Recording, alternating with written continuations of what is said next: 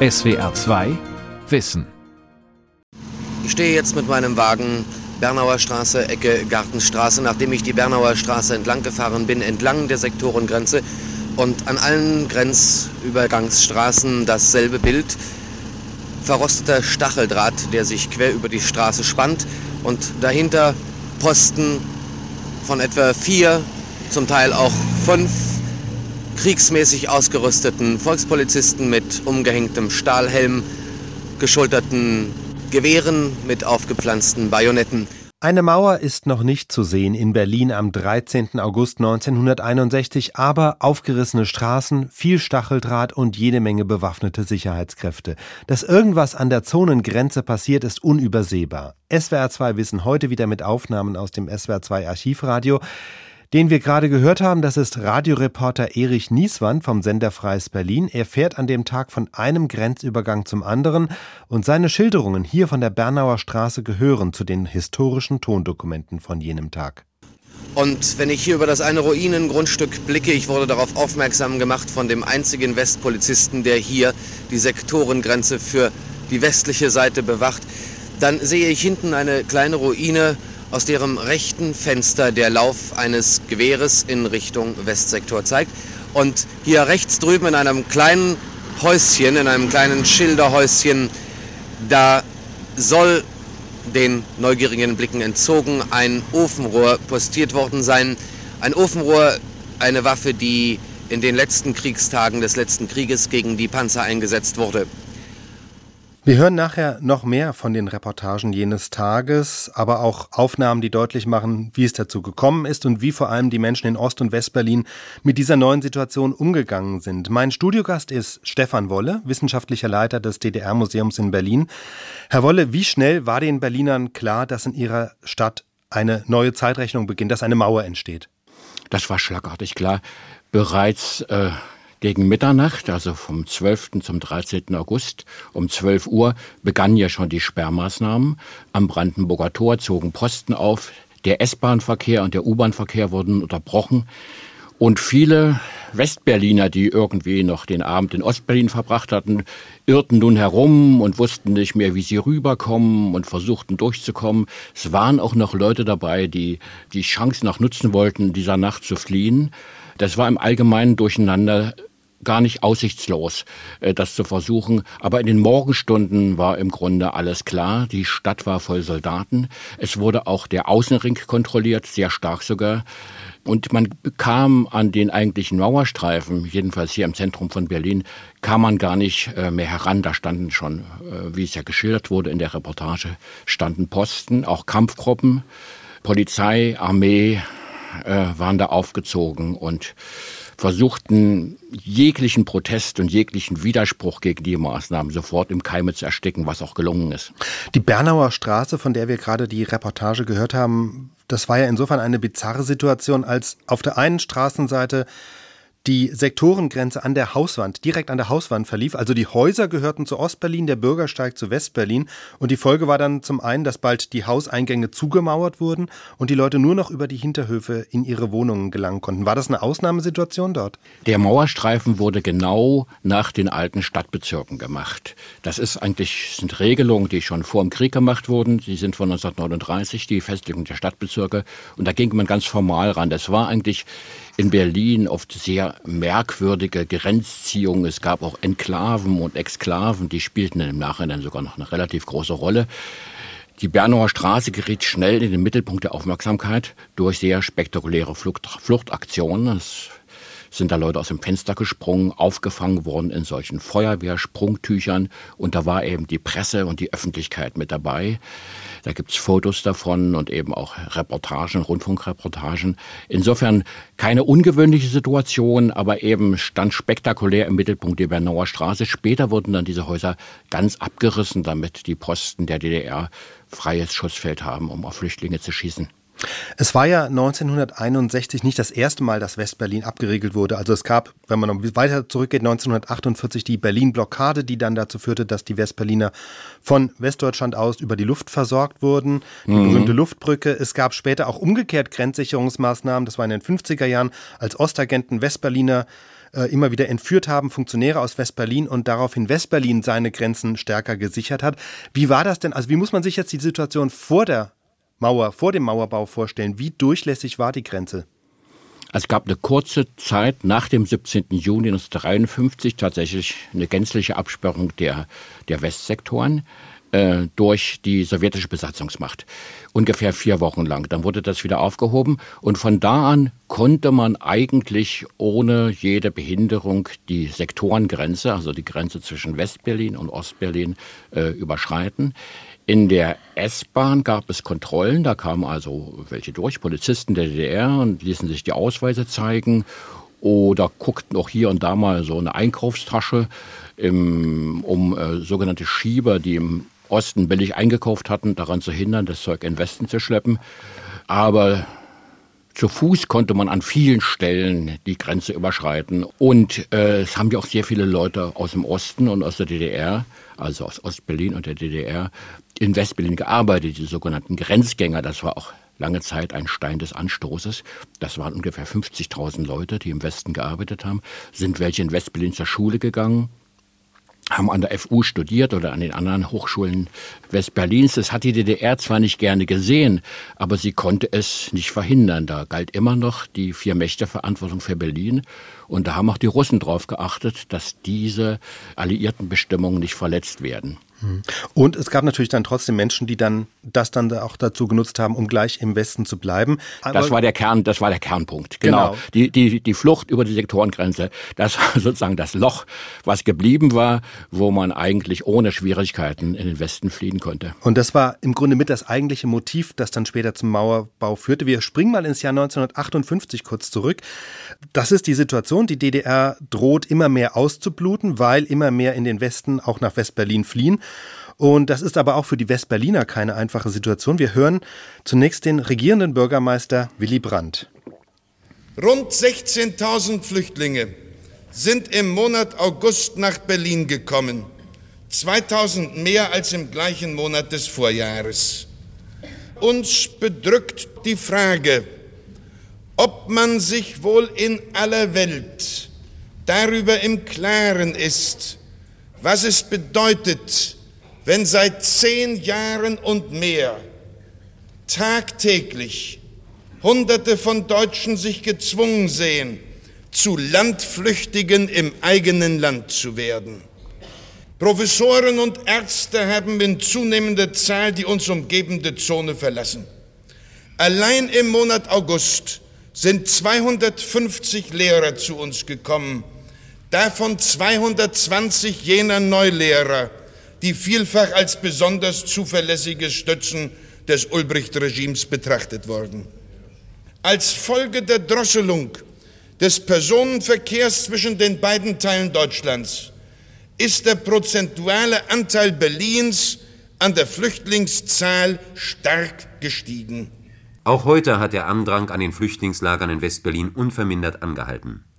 Aus allen Teilen der Zone kommen sie, oft verschüchtert, und wenn man sie nach den Fluchtgründen fragt, wird man die seelische und geistige Not aus den Antworten hören. Ja, was soll ich denn da viel sagen? Ich bin, bin Grenzgänger, man hat mich im Hause äh, quasi verfolgt und beobachtet. Und ich wohnte mit meiner Tochter zusammen und die Tochter bekam zufällig eine Wohnung und das habe ich nur ausgenutzt, um äh, zu fliehen. Nicht? Ja. Und dann bin ich am Freitag rübergegangen und habe mich eben hier gemeldet. Nicht? Ja. Ich möchte gerne hier in Berlin bleiben, weil ich doch meine Kinder noch habe drüben gelassen. Nicht? Und damit man sie wenigstens mal sehen kann. Wir sind Grenzgänger. Was soll man nur weiter dazu sagen? Das ist eigentlich doch schon alles gesagt damit. Den politischen Druck kann ich nicht mehr ertragen. Ich musste wegen meinen beiden Kindern weggehen. Mein Ältester durfte nicht studieren, weil mein Mann Studienrat war und mein Jüngster durfte nicht auf die Oberschule.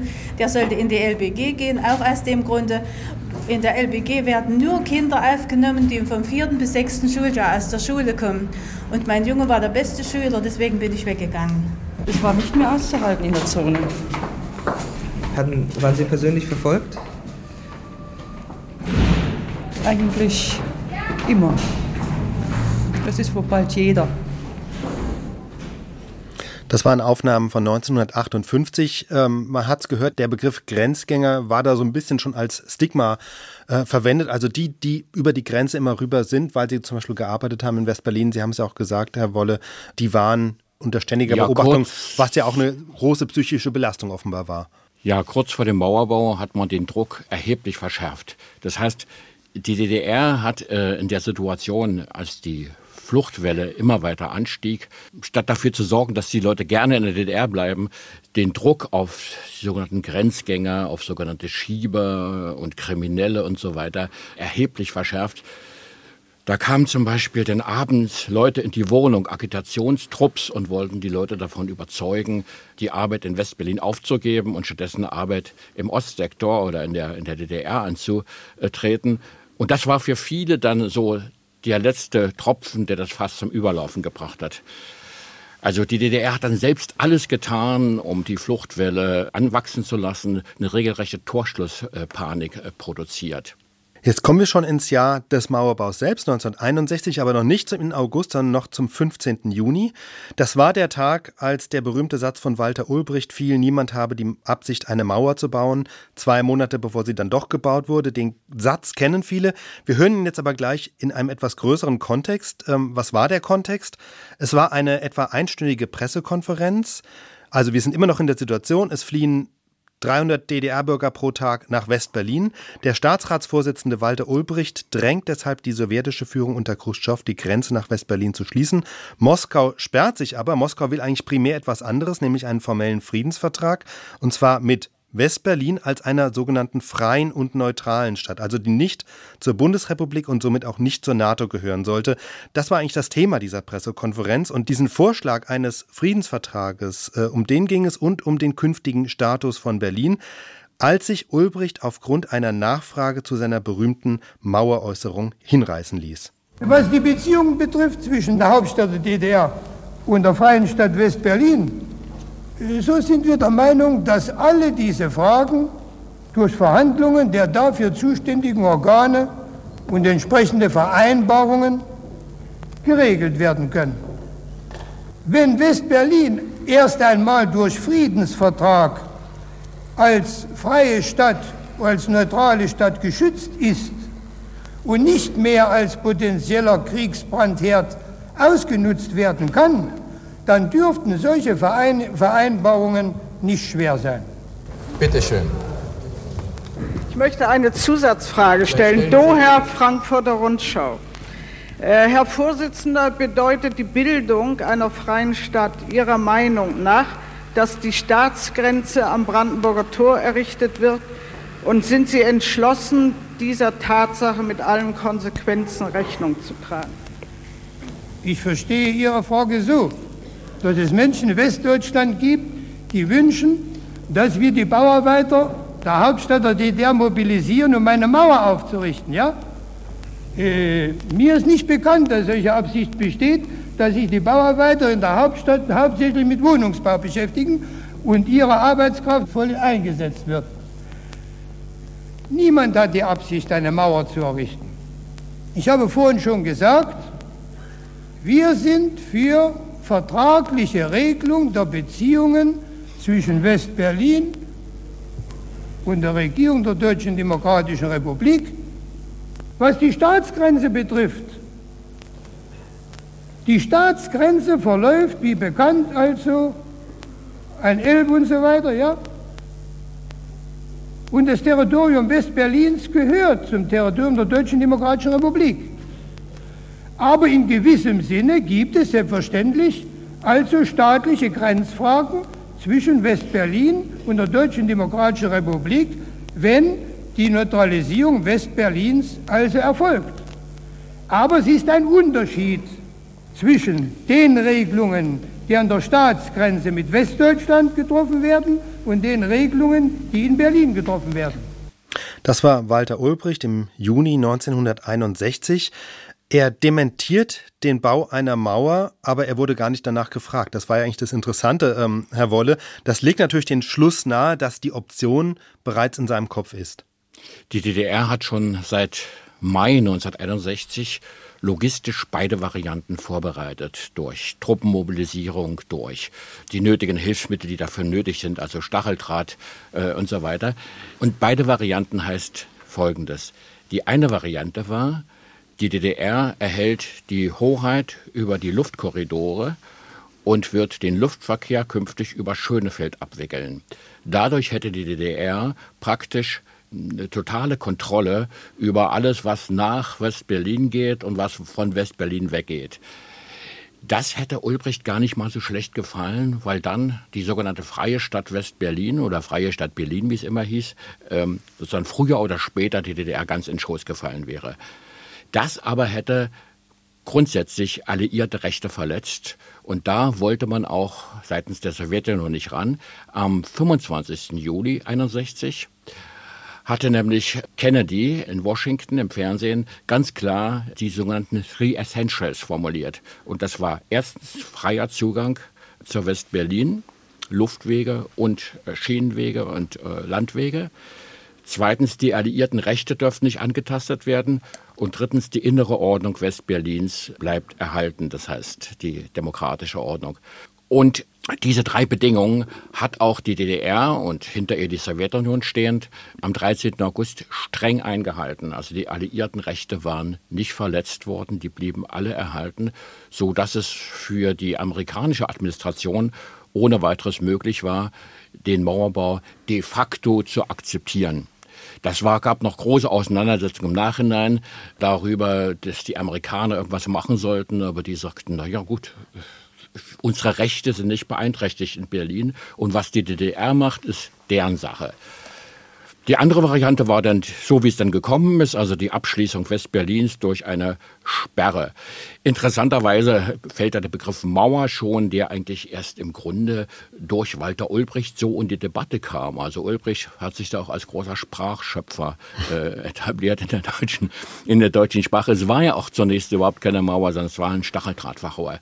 Und erst im Nachhinein begann man dann so allmählich mit kleineren Mauern. Und die eigentliche Mauer, so wie sie viele noch in Erinnerung haben, ist erst eine Sache ähm, in der späteren Zeit, die allerdings dann ständig modernisiert und ständig ausgebaut wurde bis 1989. Das heißt, nochmal auf diesen 15. Juni zu sprechen zu kommen, er mhm. hat eigentlich nicht wirklich gelogen in dem Moment, als er da ja, das, sagte, dass er. Ja, genau. Das wird eben sozusagen, das, das, das gilt so in der Geschichte als die größte Lüge des Jahrhunderts und es wurde auch von der äh, westlichen Propaganda also sehr stark hervorgehoben, dieses Zitat. Das stand also auf Schildern, die man vom Osten aus sehen konnte. Äh, dieses Zitat, niemand hat die Absicht, eine Mauer zu errichten und so weiter in gewisser Weise war es wirklich nicht Ulbrichts Plan. Er hätte sich da noch mehr erhofft, aber er wurde dann im Grunde von der Sowjetunion gebremst, also von der sowjetischen Führung gebremst, weil die sich nicht mit den Amerikanern anlegen wollten und die äh, Verantwortung der vier Mächte über Berlin in gewisser Weise erhalten wollten.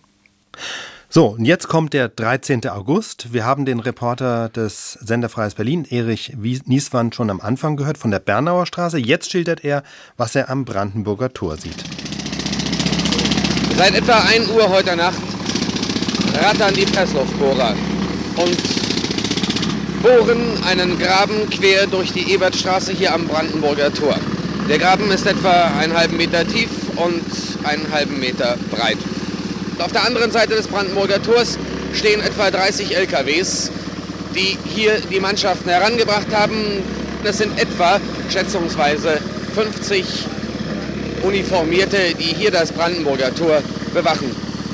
Wenn ich einen Blick die Ebertstraße hinunterwerfe, ich darf den Bürgersteig nicht betreten, denn er gehört schon zum Osten, dann sehe ich, wie etwa 200, 250 Meter entfernt vom Brandenburger Tor gleichfalls eine Schneise durch die Straße gebohrt wird.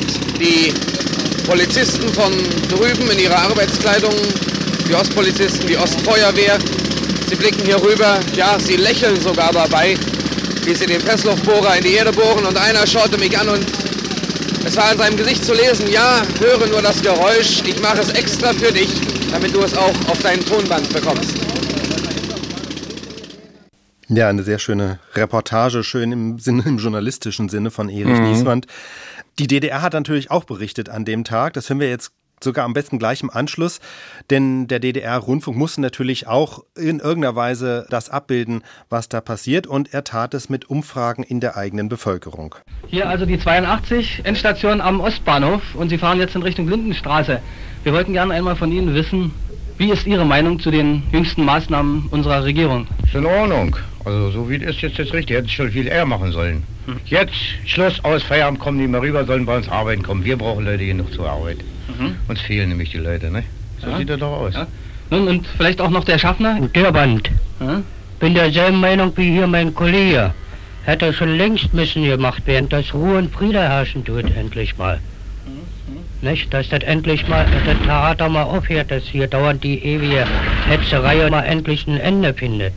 An der Oberbaumbrücke in Berlin viele Spaziergänger verharren, gucken einmal und äh, sehen doch dann, dass der Verkehr hier reibungslos vonstatten geht.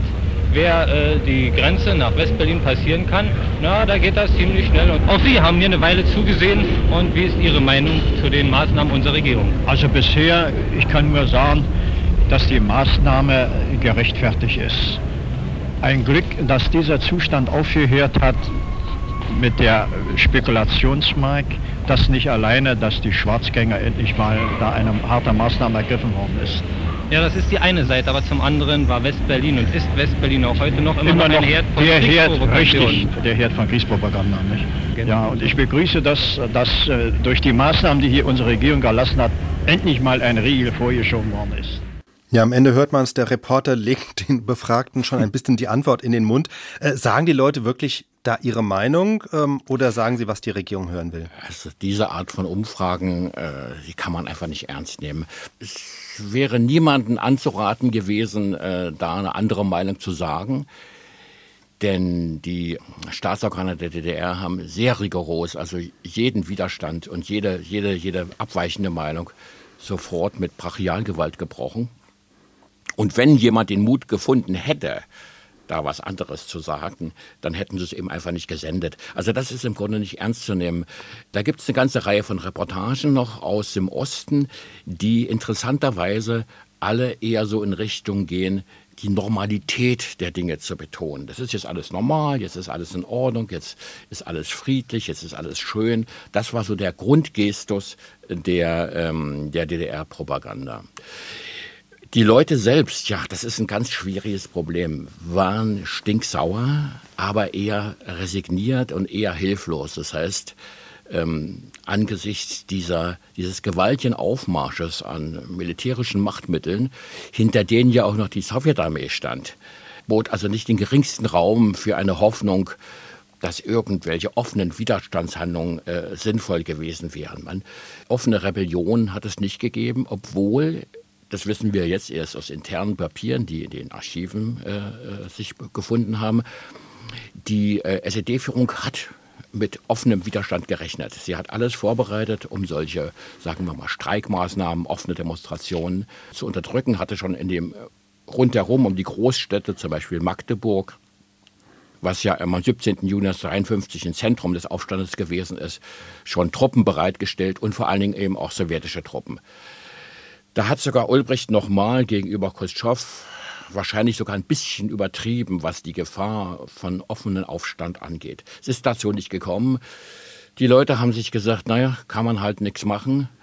Jetzt ist es so, wie es ist und jetzt müssen wir abwarten. Auch die Analysen allerdings des MFS, der Stadtsicherheit der DDR, zeigen deutlich, dass der größte Teil der Bevölkerung dagegen gewesen ist. Es gab eine kleine, entschlossene und politisch aktive Minderheit, die wollten die DDR retten und die sagten sich, wenn wir die DDR retten wollen, müssen wir die Grenze zumachen. Die DDR droht auszubluten. Die DDR ist dann wirklich irgendwo am Ende. Und wenn wir die DDR wollen und den Sozialismus wollen, müssen wir eben auch diese Sperrmaßnahmen wollen, einschließlich der scharfen Schüsse dann an der Mauer, zu denen es ja einige Tage später schon gekommen ist, dass auf die Flüchtlinge geschossen wurde und es gab die ersten Todesopfer. In der Umfrage berichtet einer der Befragten, ähm, ja, dass er gerade von der Grenze kam, von der Sektorengrenze, und das war ja eigentlich gar kein Problem, rüberzugehen. War das tatsächlich da noch so oder war die einfach wirklich dicht? Ähm, gemach. ähm, also Ostberliner Bürger der DDR konnten von Stund an, also seit Mitternacht vom 12. zum 13. August, nicht mehr über die Sektorengrenze gehen. Und zwar hundertprozentig und uneingeschränkt. Es haben, wie gesagt, manche noch so dann die, die das letzte Durcheinander genutzt, um noch irgendwie durch irgendwelche äh, Hinterhöfe sich zu schleichen und so. Das war in den ersten Stunden, sogar in den ersten Tagen noch möglich. Das Risiko war allerdings hoch. Man ist ja, wenn man vielleicht nicht erschossen wurde, ist man doch für Jahre im Gefängnis verschwunden dafür. Das war ja sehr hart, die Maßnahmen. Das ist ja kein Spaß gewesen. Aber das ist, wird von vielen vergessen. Das ist noch so eine Kuriosität der Weltgeschichte. Zehn Tage lang durften die Westberliner noch rüber. Das war die erste Variante. Und die hat man dann nach einigen Tagen äh, beendet unter Vorwänden. Man hätte also äh, ähm, die DDR als Staat nicht anerkannt und so weiter, hat man dann Vorwände genutzt, um diese erste Regelung zu ändern. Also in den ersten Tagen konnten Westberliner noch in den Ostsektor fahren. Da hatten ja viele auch ihre, ihre Lauben und äh, Verwandte und so weiter. Ja, aber das ist eine Regelung, die wirklich hm. bloß zehn Tage gehalten hat. Hm. Äh, Sie haben es ja schon gesagt, von der DDR aus war die Sprachregelung, jetzt wird Berlin normal äh, oder Ostberlin. Wir hören etwas, was auch in diese Richtung geht, ähm, auch Radioprogramm vom Folgetag, dem 14. August, da wurde es schon gleich musikalisch. In den heutigen Vormittagsstunden schufen Redakteure und Komponisten von Radio DDR den Song Berliner Geschichte, mit dem wir unser Programm fortsetzen.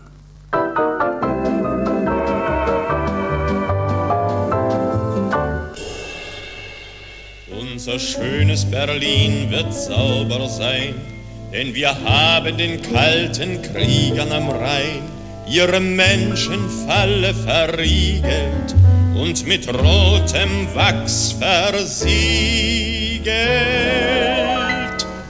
Ja, ja, der helle Berliner sagt prima, was reinigt so dufte das Klima. Es ziehen jetzt Ruhe und Frieden ein und sauber, ja sauber wird unsere Hauptstadt sein. Ja, dank der Abriegelung wird Berlin sauber sein, Stefan Wolle, und die Propagandamaschine läuft auf Hochtouren. Ja, genau. Also das gab eine ganze Reihe solcher Lieder. Die DDR-Propaganda äh, versuchte, diese stark emotional geprägte, etwas rührselige Propaganda aus dem Westen lächerlich zu machen und zu konterkarieren durch flotte Lieder und durch den Anspruch eben, jetzt sei das sei alles ganz prima und wunderbar und das zielt jetzt auch auf den Vorwurf, Westberlin sei also ein Nest von Kriminalität und von westlicher Dekadenz. Und da werden junge Männer gelockt in, die, in, die Fremd, in die französische Fremdenlegion und die äh, jungen Mädchen, die in den Westen gehen, die landen alle im Bordell irgendwo in Tanger oder Tunis oder sonst wo. Das sind so Geschichten, die im Einzelfall sogar äh, gestimmt haben möglicherweise, aber das wurde so als die Normalität dargestellt, um da irgendwelche Schreckensbilder aufzubauen. Und darauf zielte diese gesamte Propaganda noch. Das war sozusagen, das war sozusagen die, die Grundpropaganda. Und ein wichtiges, ein wichtiges Argument war noch, das spielt jetzt in dem Lied nur indirekt eine Rolle, ist ja von den kalten Kriegern am Rhein die Rede. Das war der Vorwurf, der Westen hätte die Absicht gehabt, die DDR zu überfallen und ähm, die DDR wieder anzugliedern an die Bundesrepublik. Natürlich nur als ersten Schritt, um dann auch die, die Ostgrenze von 1939 wieder zu errichten und so weiter. Das war sozusagen der Grundtenor der gesamten DDR-Propaganda bis zum Schluss, und dieser Meinung sind ja viele Leute heute noch, die Behauptung, die DDR hätte durch diese Maßnahmen vom 13. August den Frieden in Europa gerettet. Hm. Da gibt es noch eine Szene, die so auch so ein bisschen aufgreift, auch am 14. August ausgestrahlt im ähm, Rundfunkprogramm der DDR. Walter Ulbricht mischt sich unter das Volk, begleitet von Kameras und Mikrofonen vor Ort. Zu unserer aller großen Überraschung und freudigen Überraschung stand dann plötzlich der Vorsitzende des Staatsrates Walter Ulbricht unter uns. So herzlich können eben nur Angehörige einer Klasse miteinander sprechen. Der Klasse nämlich, die in unserer Republik die Macht ausübt. Und nun wollen wir mal ein wenig zuhören. Wir können nicht mehr zulassen, dass die Leute hier rauben und stehlen, ja, diese Westberliner Schiebe und so weiter. Die Bevölkerung arbeitet und die anderen nicht wahr, beschäftigen sich mit Spekulationen von West-Berlin aus. Das muss ein Ende haben. Meinung der Bevölkerung, unserer parteilosen Kollegen ja, und der ganzen Bevölkerung, dass das endlich mal ein Ende haben musste. Aber das Grundprinzip ist, dass endlich mal Schluss gemacht wird mit diesem Schiebertum. Das Wichtigste ist, dass der Friede gesichert wird, ja? Und einige Gegner waren also der Meinung, die Arbeit am Bauernmacht ist noch nicht so stark, dass sie imstande ist, dem Gegner einen Schlag zu versetzen. Wir haben es mal ausprobiert, wie es geht, ja? Jetzt muss man sagen, die Währungsspekulanten, von denen hier gesprochen wurde, die gab es natürlich tatsächlich und genauso war es ja zumindest rein aus DDR-Sicht das Argument, dass von West-Berlin aus westliche Agenten agierten, objektiv auch nicht falsch, Herr Wolle. Also es gibt den berühmten Roman Der Spion, der aus der Kälte kam von John le Carré, der war an dem Punkt ja auch nicht weit weg von der Realität. Und wir haben im SWR2 Archivradio auch schon einige Spionageprozesse berichtet, die diese Spionagetätigkeit von Westagenten thematisierten. Also die Frage ist, welches Gewicht hatte das tatsächlich bei den Motiven von Walter Ulbricht? Also Tatsache ist, Westberlin war ein Eldorado der Spione aus allen Richtungen. Das trifft natürlich zu, dass äh, westliche Geheimdienste versucht haben, hier einzudringen. Äh, aber das umgekehrt ist genauso der Fall. Also sowjetische und DDR-Agenten haben natürlich auch diesen, diesen Fluchtweg genutzt oder diesen unkontrollierten Übergang um aktiv zu werden in westlichen Ländern, in der Bundesrepublik und woanders. Also das war einfach durch diese, diesen offenen Übergang gewährleistet, ja, dass man da als, als, als Spion konnte man sich ja nichts Schöneres wünschen. Und das ist in der Tat in vielen Romanen und Filmen dann thematisiert worden, diese, diese offene Grenze. Alle anderen Argumente mit den Schiebern und so weiter, und mit dem 1 zu 4 Umtauschsatz, ich meine, das stimmt zwar alles irgendwo, aber das ist kein Grund gewesen für die DDR, solche rigiden Maßnahmen zu ergreifen. Der Hauptgrund, und der wird in keinem der Statements aus der DDR erwähnt, war eben die massive Republikflucht. Und das haben wir ja anfangs gehört in dem, in dem Statement von Willy Brandt von 58. Das hat eigentlich die Bundesrepublik oder die Westberliner Führung äh, eigentlich nicht befördert, die Republikflucht. Die war einfach da. Die Leute wollten in Westen. Erstens ist ihnen die ständige ideologische Berieselung äh, im Osten äh, auf die Nerven gegangen äh, im, im Lauf der Zeit, die ständige Bevormundung, die Diskriminierung, was die eine äh, Dame erwähnte, die da schon in Marienfelde angekommen war dass Kinder von aus bürgerlichen Kreisen oder gar aus christlichen Familien nicht zur Oberschule zugelassen wurden und so.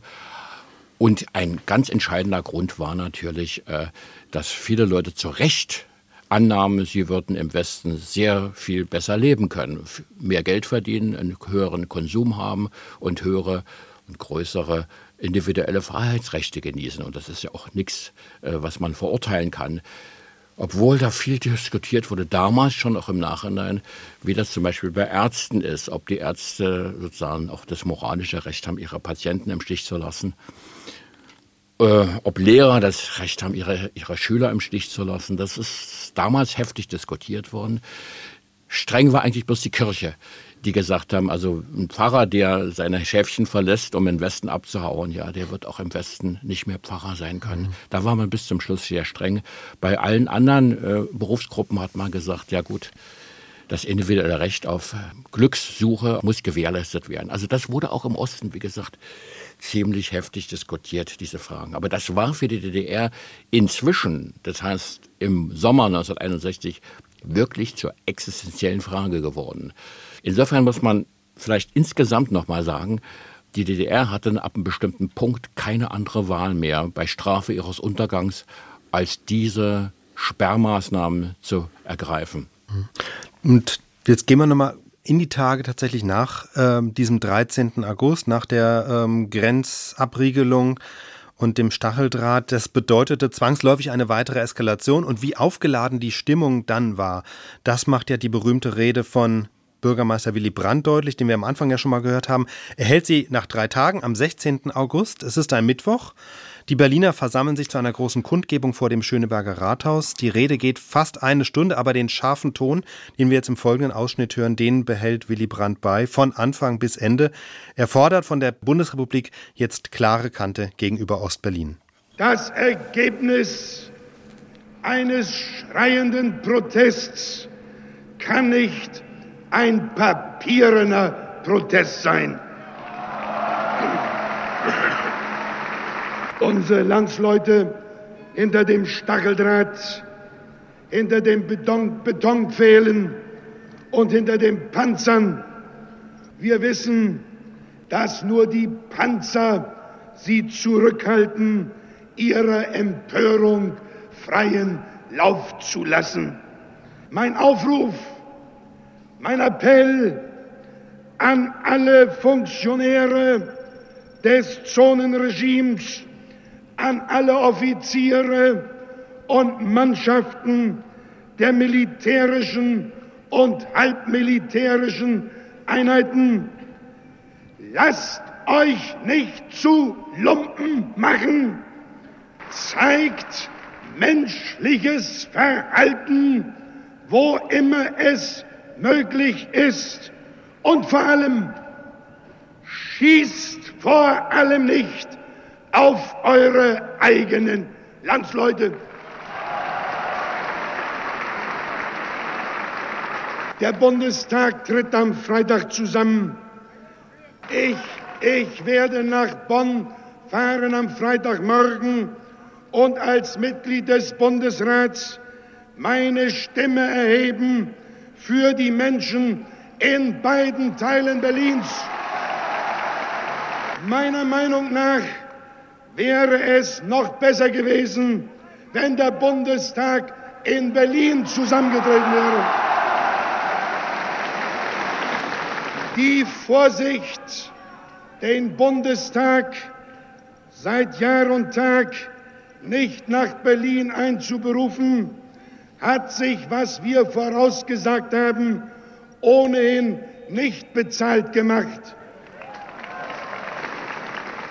Die andere Seite ist dadurch nicht zur Mäßigung angehalten worden, sondern ihr Appetit ist gesteigert worden. Wir haben unsere Landsleute zur Solidarität aufgerufen. Zu solcher Solidarität gehört, dass keiner aus der Bundesrepublik und aus Westberlin an kulturellen, an sportlichen oder anderen Veranstaltungen des Zonenregimes teilnimmt.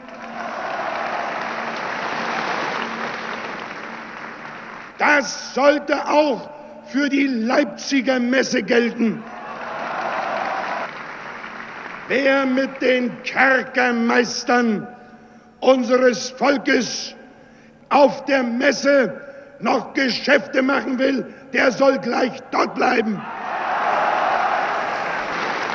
Wir, wir wollen ihn nicht mehr sehen. Ein Ausschnitt aus der wütenden Rede von Willy Brandt drei Tage nach Beginn des Mauerbaus. Die Rede ist so stark, dass es mir ehrlich gesagt schwer gefallen ist zu entscheiden, welchen Ausschnitt wähle ich hier für diese SWR2 Wissen-Folge. Äh, Stefan Wolle, Willy Brandt appelliert zu Beginn an die DDR-Grenzschützer, nicht auf die eigenen Landsleute zu schießen. Das klingt sehr vorausschauend, als habe er schon geahnt, dass das bald auch genau passieren würde, dass es einen Schießbefehl geben würde, der dann auch ausgeführt wurde. Ja, so ist es. Also diese Rede ist ein großes rhetorisches Kunststück.